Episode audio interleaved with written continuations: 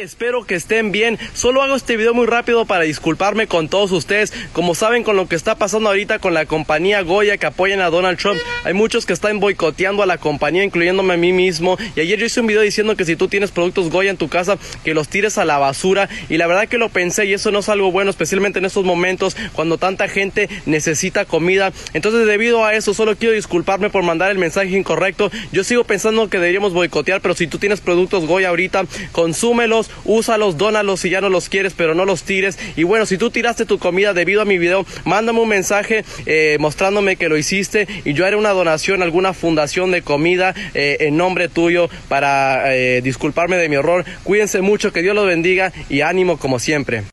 Claro que tuvo que pedir disculpas, porque la mentalidad socialista y comunista te hace cometer esas locuras. Este muchacho le pidió a las personas, un video que ya borró, porque lo criticaron, se lo comieron en TikTok, le pidió a las personas que votaran, literalmente, voten todos los productos Goya, voten ahora mismo la basura, votenlo. Pero qué persona con dos dedos de frente, con tres o con cuatro, con cinco, va a empezar a votar los productos, porque un muchacho con la mentalidad comunista hasta le dijo que lo votara, porque uno de los CEOs de Goya dijo que el presidente de los Estados Unidos está haciendo una buena labor está haciendo un buen trabajo porque le salió de los cojones decirlo, porque es su pensamiento y porque hay que respetarlo, pues muchos jóvenes como este voten y quieren hacer un boicot a Goya. Cuidado, quieren hacer un boicot a Goya, que no va a pasar, por supuesto que no. Pero quieren hacer un boicot para dejar sin empleo a miles y miles de hispanos como él que trabajan en Goya. Entonces después dicen, no, esos hispanos no tienen trabajo por culpa de Donald Trump. Es la mentalidad comunista. Ya no se dan cuenta de eso. Lo tienen engañado. Los tienen engañados, cometiendo locura y diciendo estupideces en las redes sociales. Los jóvenes, mira a este muchacho. El que apoya a Donald Trump es un asco, quema la bandera de Estados Unidos, está de acuerdo con eso. Ellos piensan que ese tipo de, movimiento va a salvar a los hispanos en este país, le va a dar papeles, que esto, que lo otro, que no estoy en desacuerdo, que le den papeles a los hispanos, que no tienen, que ayudan a los hispanos que tienen, pero la vía del socialismo y del comunismo y de los demócratas, eso que, se la maman a, a, los dictadores, no es la vía.